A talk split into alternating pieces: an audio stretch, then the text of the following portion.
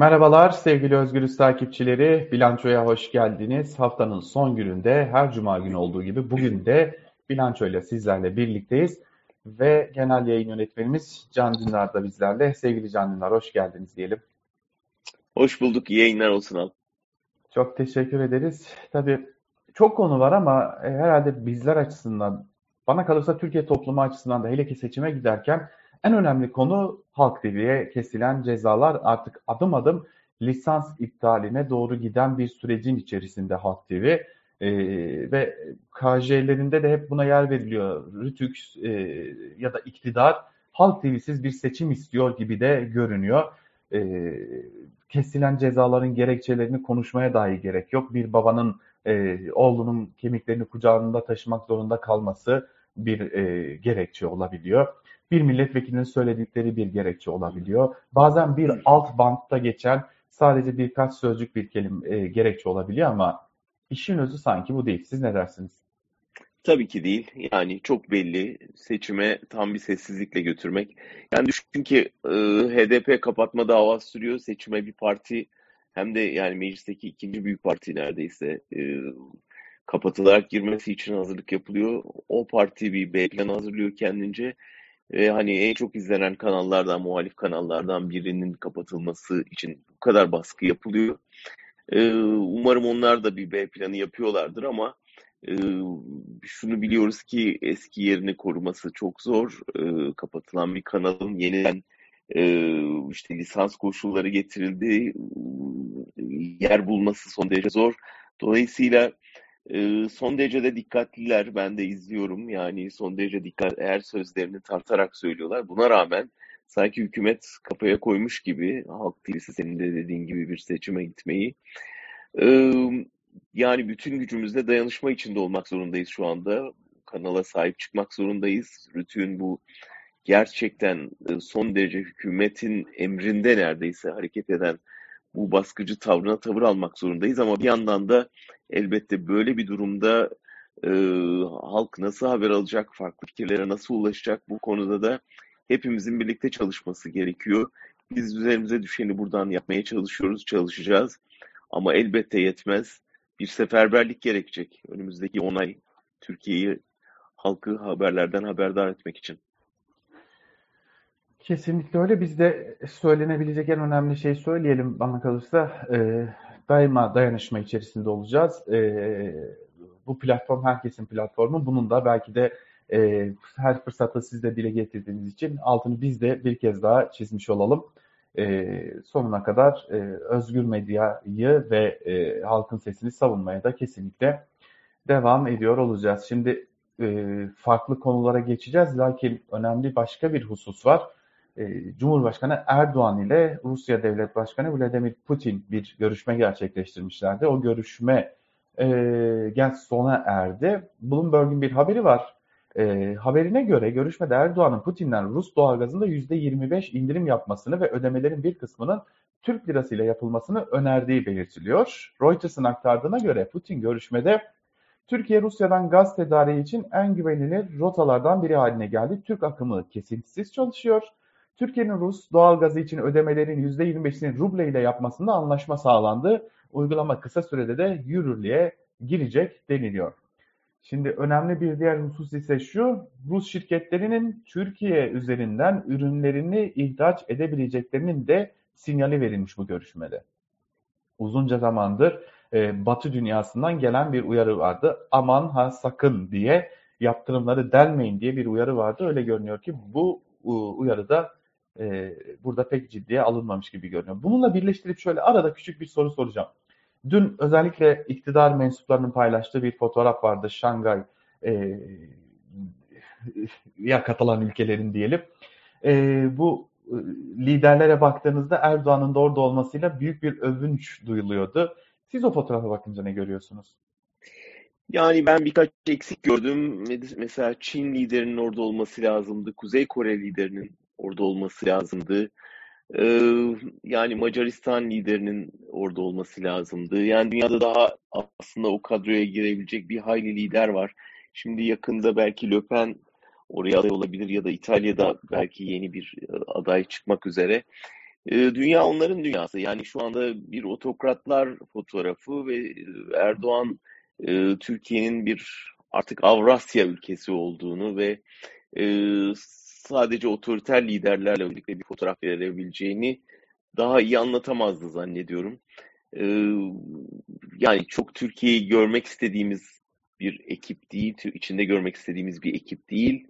Bizler için öyle, onlar için bir övünç meselesi olabilir ama Türkiye'nin demokrasiyi hiçe sayan, basın özgürlüğünü tanımayan, e, bir kurallar rejimi olmayan antidemokratik ülkelerin liderleriyle bir fotoğraf vermesi e, bizi sevindirmez. Olsa olsa üzebilir.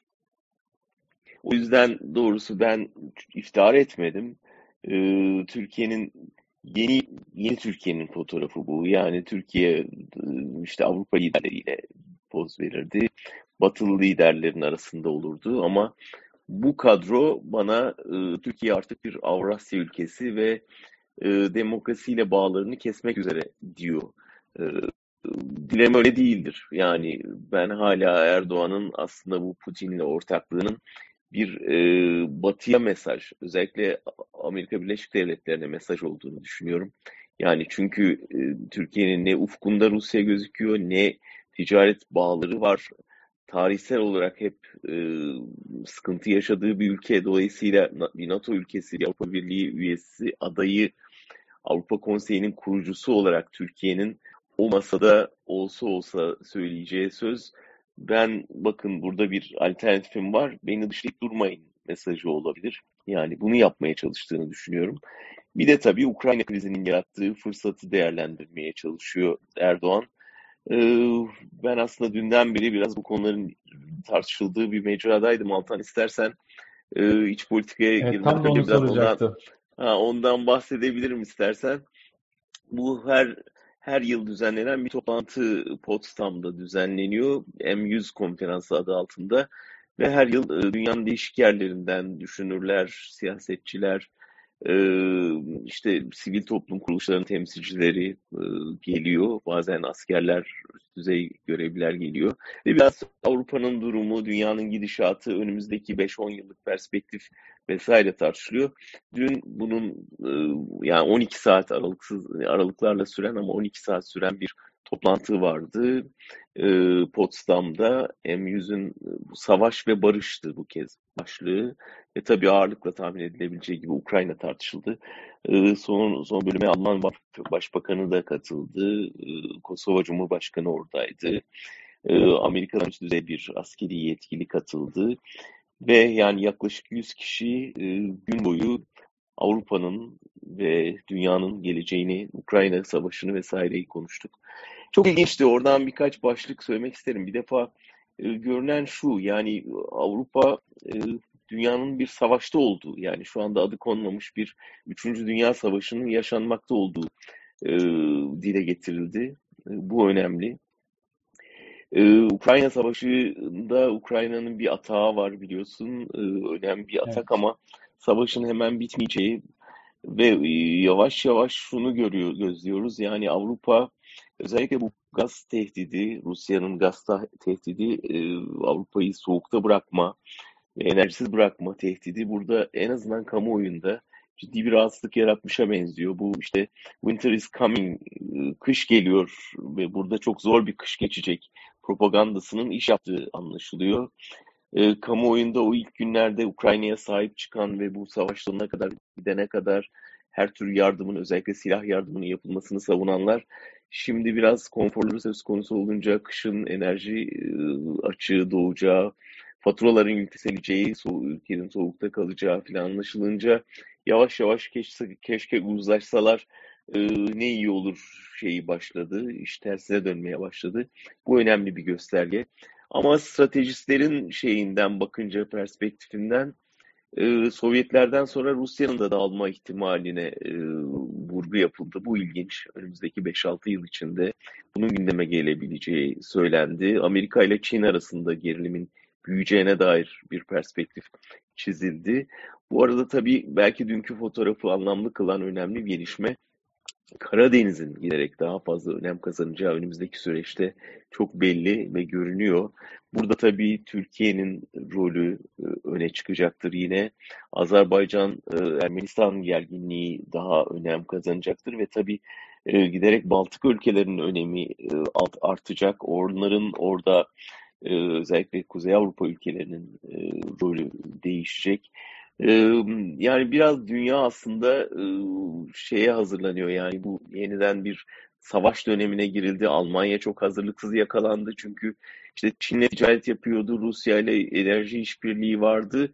NATO'ya çok da para ayırmadan bütün gelirlerini yatırıma ayırarak mutlu mesut yaşayan bir Almanya görüntüsü vardı. Şimdi birden kendilerini bir savaş baskısıyla Rusya ile karşı karşıya buldular.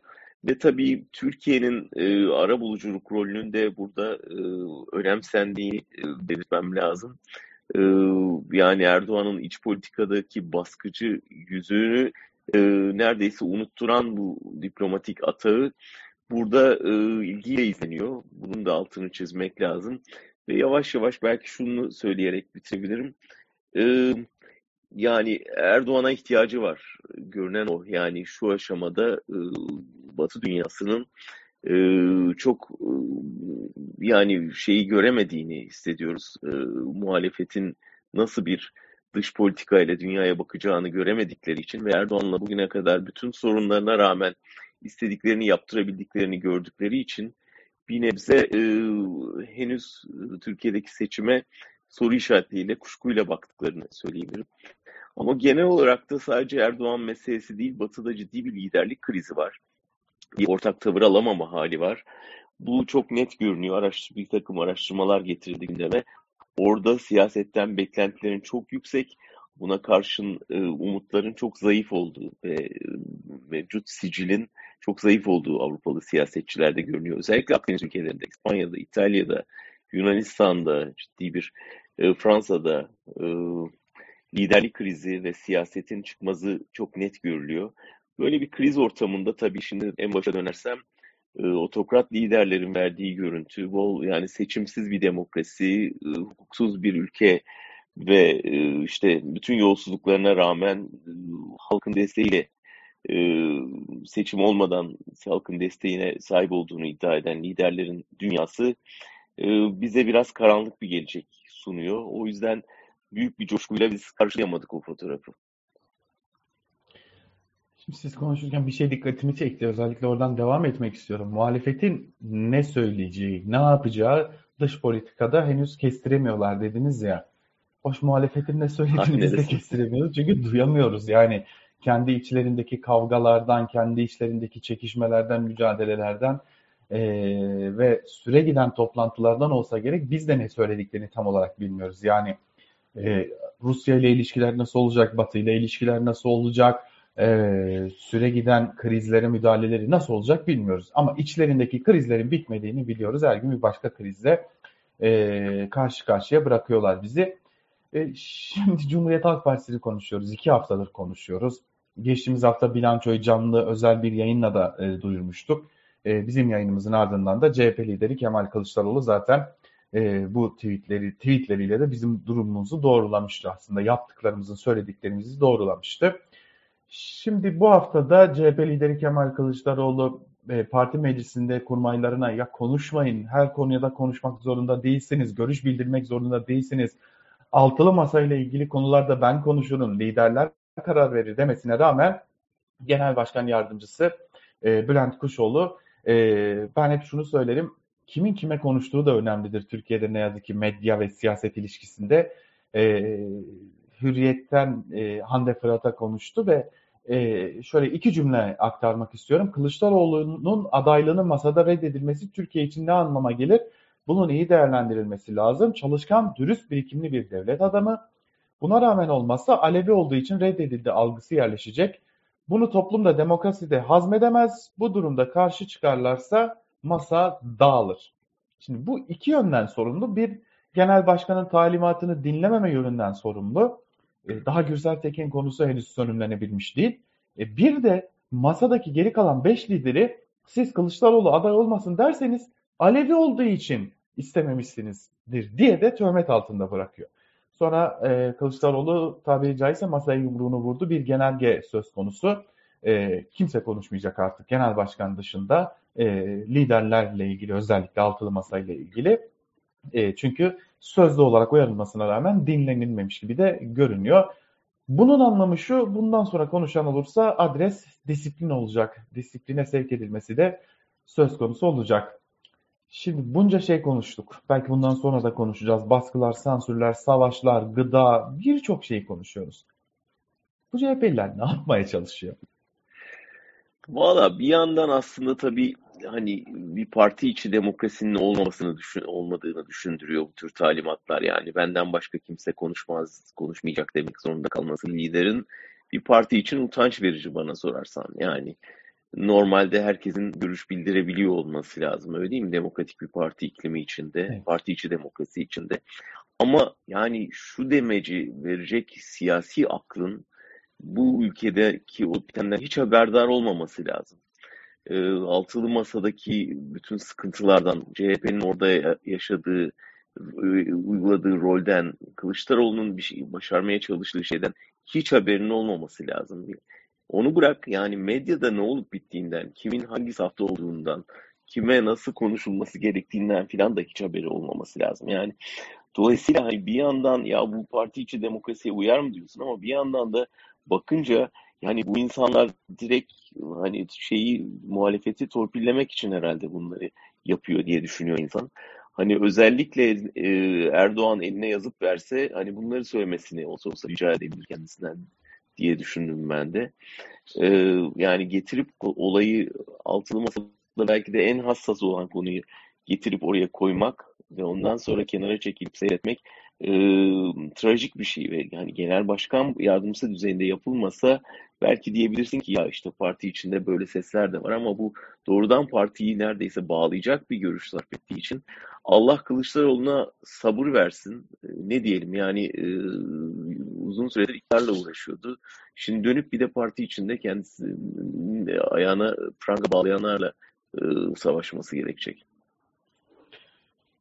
Yani burada kendi açımdan şahsi görüşümü de söylemek istiyorum. Bana kalırsa bir ya da birden fazla özellikle iki konuda bir çekişme olduğunu düşünüyorum Cumhuriyet Halk Partisi içerisinde.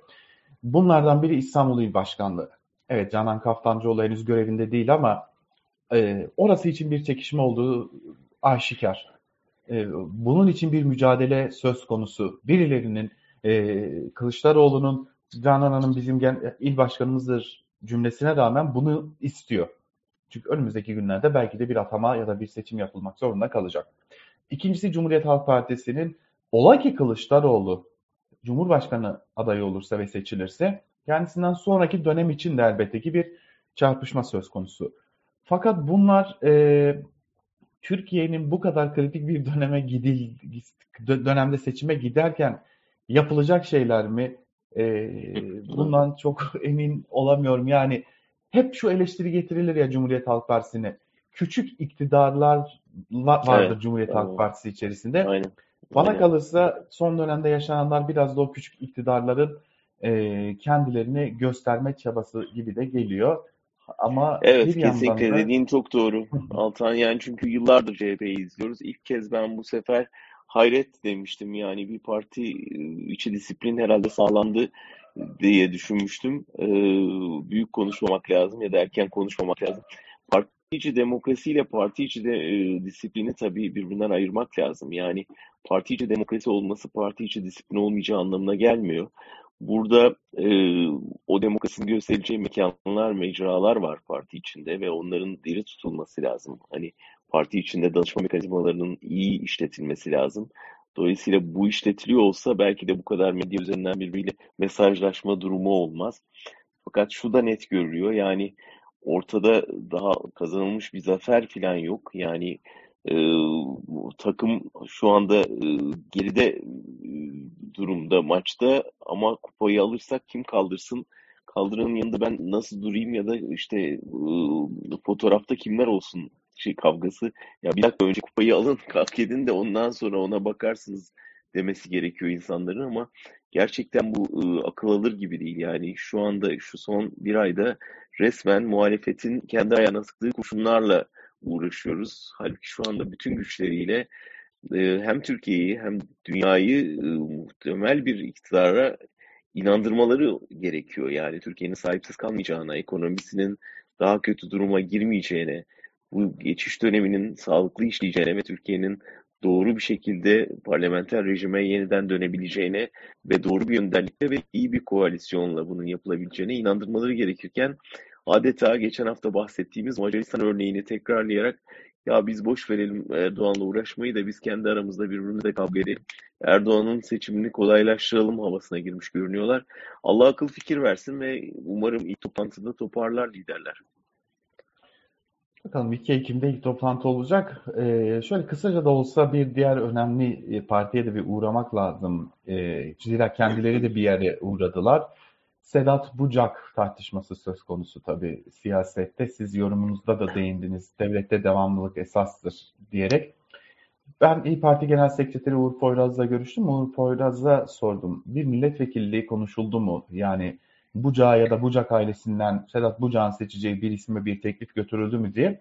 Ee, Uğur Poyraz hayır dedi. Böyle bir şey olmadı. Biz Urfa ve Antep ziyaretlerimizi gerçekleştiriyorduk. Ee, otele gittik. Akşam saatleriydi e, Sedat Bucak ısrarlı bir davette bulundu. Genel başkanımız da eskiden dost oldukları için e, hadi gidelim bir uğrayalım dediler. Gittik, görüştük. E, sohbet edildiğini söyledi. Sedat Bucak'ın organik tarıma başladığını, bu organik tarım üzerine konuşmalar yapıldığını, ekonomiden konuşulduğunu belirtti. Ee, şöyle bir şey de söyledi Uğur Poyraz. Eski güzel günler yad edildi. İnsanların ya daha doğrusu siyasetin daha anlayışlı olduğu dönemlerde iade edildi e, diye de belirtti. Ama bu tartışma büyüyecek gibi görünüyor Bucak tartışması. E, fakat şunu da söylemeden geçmemek lazım. Bir önceki seçimlerde de e, Cumhuriyet Halk Partisi'nden Bucaklardan bazı isimler e, aday gösterilmişti. İşte Fatih Bucak e, Urfa Belediye Başkan adayıydı. E, bunu da hatırlatmadan e, geçmemek lazım.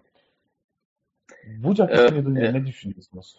Yani eski güzel günler deyince bizim aklımıza Susurluk geliyor tabii. Susurluk'tan e, sağ kurtulan tek kişi Sedat Bucak ve orada bir emniyet müdürüyle onun aramakla yükümlü olduğu e, bir e, uluslararası düzeyde aranan bir e, suç örgütü lideri aynı arabada çıkmış ve ölmüşlerdi.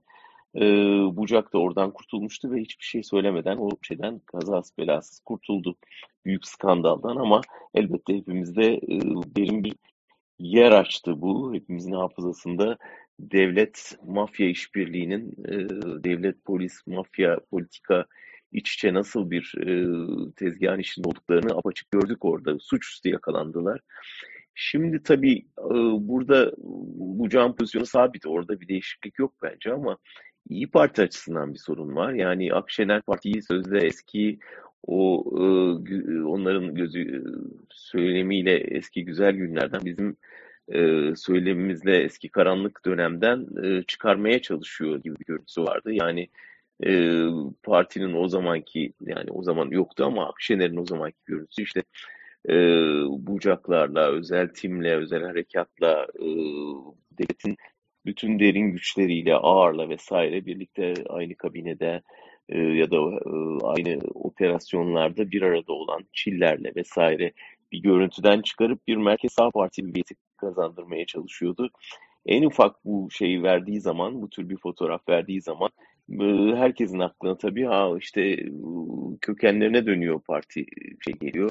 Dolayısıyla eğer gerçekten iyi Parti'den bir e, işte Adalet Partisi bir merkez sağ parti çıkarmaya gayret ediyorsa herhalde o eski güzel günleri tırnak içinde biraz geride bırakıp bu tür fotoğraflardan sakınması gerekecek. Dün bir gazeteci arkadaş da adını hatırlamıyorum özür dilerim ama e, o kadar güzel günlerdi ki tasarruf için e, emniyet müdürü e, mafya lideri aynı araçla gidiyorlardı diye de bir benzetme yapmıştı. Onu da burada söylemekte fayda var. Hazır Bucak demişken Sedat Peker konusuna geçelim. Ee, Sedat Peker'in başına 25 milyon dolarlık bir ödül konulduğunu söylemişti gazeteci arkadaşımız Murat Ağrel. Yani açık bir ihale kim öldürürse o 25 milyon doları alacak cebine koyacak. Tabii ihaleyi kimin açtığını bilmiyoruz en azından şimdilik. Tam da bundan bir gün sonra da Sedat Peker'in o Beykoz'daki meşhur evi, el konulan evi koşulların hedefi oldu. Emniyet e, diyor ki husumet alacak verecek meselesi. Sedat Peker diyor ki hayır bu bir, bize bir mesaj. Siz nasıl değerlendiriyorsunuz bu saldırıyı? Valla baştan beri burada bir göre şey e, değiş tokuş var yani devletle mafya arasında. Biz organize suç örgütü lideri diye e, Sedat Peker'i tanımlıyoruz ama şu anda şu gördüklerimiz ortada bir organize suç örgütü varsa e, bütün bunları yaptıran yapı işte yani bunu devlet mi yaptırıyor, hükümet mi yaptırıyor, derin devlet mi yaptırıyor, saray mı yaptırıyor hangisi ise yani bir yandan diplomasiyi kullanıp Peker'i susturuyor, bir yandan mafyayı kullanıp e, eline baskın yaptırıyor, bir yandan da başına ödül koyup insan avı başlatıyor. Yani buna olsa olsa organize suç örgütü denir ve hani bunun liderinin de kim olduğunu tahmin edebiliyoruz. Öte yandan yani normalde devletin bir temiz eller operasyonu yapması mafyaya karşı beklenirken mafya devlette temiz eller operasyonu yapıyor. Devleti temizlemeye çalışıyor. Ve ne zaman oldu bu? Yani saraydan iki tane e, kelle aldıktan sonra, parça kopardıktan sonra Peker'in tabiriyle ve o parçaların niye koparıldığını da çok iyi e, gördük. Yani aleni bir şey var. E, aleni bir e, yolsuzluk var ortada ve kanıtlarıyla ortaya serilince istifalar başladı. Ve saray gördü gidişatı yani çember daralmaya başladı. Giderek e, sıkışmaya başladı Erdoğan ve bunun üzerine de e, susturma çabaları başladı. İşte bu hafta yorumunda biraz bahsetmeye çalıştım. Şimdi Peker'in ne yapacağı önemli. Çünkü bir yandan e, çok belli ki diplomatik baskı ağırlaştı ve asla tweet atması istenmiyor. Ve, e, ve hani ısrar edince de bu saldırılar gerçekleşti. Yani işin ciddi olduğu bir suikast endişesi olduğunu görmek çok mümkün. E, dolayısıyla hem böyle bir kuşatma hem suikast hem belki daha da şeyi yani suikast olmasa korunuyor olsa bile e, bir deport endişesi yani oradan Dubai'den çıkarılma endişesinin olduğu da tahmin edilebilir. O yüzden bir suskunluk dönemine girmesi beklenebilir. Bu da yani bütün ortaya serdiği pisliğin aslında belki de sadece buzdağının ucunu gördük ama bir yerde kesilmesi anlam taşır. Çünkü seçime doğru daha çok şey açıklayacağını söylemişti. Bu dosyalar açılamayacaksa kamuoyu bunlardan habersiz olarak girecek. Ben burada yani gerçekten muhalefete önemli bir rol düştüğünü düşünüyorum. Yani ille Sedat Peker'le işbirliği yapmaları şart değil. Ama en azından bugüne kadar ortaya atılan iddiaların üzerine gidebilseler bu Peker eliyle açılmış temiz eller operasyonu yarıda kalmaz. Dolayısıyla bugüne kadar görmezden geldiler ve Peker'i hani yalnız bıraktılar. Hiçbir iddiasının peşine düşmediler. Sonradan işler uzanınca ve istifalar başlayınca ilk defa yargıya gittiler ama yargıtaya yani yargı kapısına gidip bir dilekçe vermenin ötesinde araştırmalar kendi içlerinde araştırmalar yapmaları, işin peşine düşmeleri, tanıkları bulmaları, belgeleri konuşturmaları gerekiyor ki bu bir sonuç versin. Yoksa gerçekten hani Peker'in de susturulmasıyla eğer bu konu kapanırsa biraz önce örneğini verdiğimiz susurluk da öyle oldu. Türkiye için de yazık olur ve bizim için de büyük kayıp olur. Peki şöyle kısa bir cevap almak istiyorum sizden. Size göre Sedat Peker'in herhangi bir suikaste uğrama ve öldürülme ihtimali var mıdır? Şimdi izleyicilerimizin aklına en büyük sorulardan biri bu çünkü. E çok belli değil mi yani bunun olduğu? Ya çünkü e, birkaç şeyden belli. Bir, hani son düzenlenen saldırıdan belli. İki, Peker bunu söyledi zaten. Yani ben can güvenliğimin olmadığını biliyorum diye. Üç, Türkiye'de muhalif olanların nasıl susturulduğu tarihte yazılı. Yani neresinden baksan böyle bir ihtimal çok net görünüyor. Burada fark hani Peker'in devletin nasıl çalıştığını bizzat kendi yaptıklarından biliyor olması. Ee, biz onu bilmiyorduk ama kendisi açısından böyle bir avantaj var. Dolayısıyla tehlikenin nerede olduğu, nereden geleceği, nasıl geleceği, ne zaman geleceğini çok iyi tahmin ediyor olması lazım. O yüzden gereken önlemi almıştır diye tahmin ediyorum. Ee, ama eğer Dubai'den çıkarılması söz konusu olursa ondan sonra nerede nasıl e, yaşar, nerede nasıl kendini güvencede hisseder işte orası biraz şüpheli.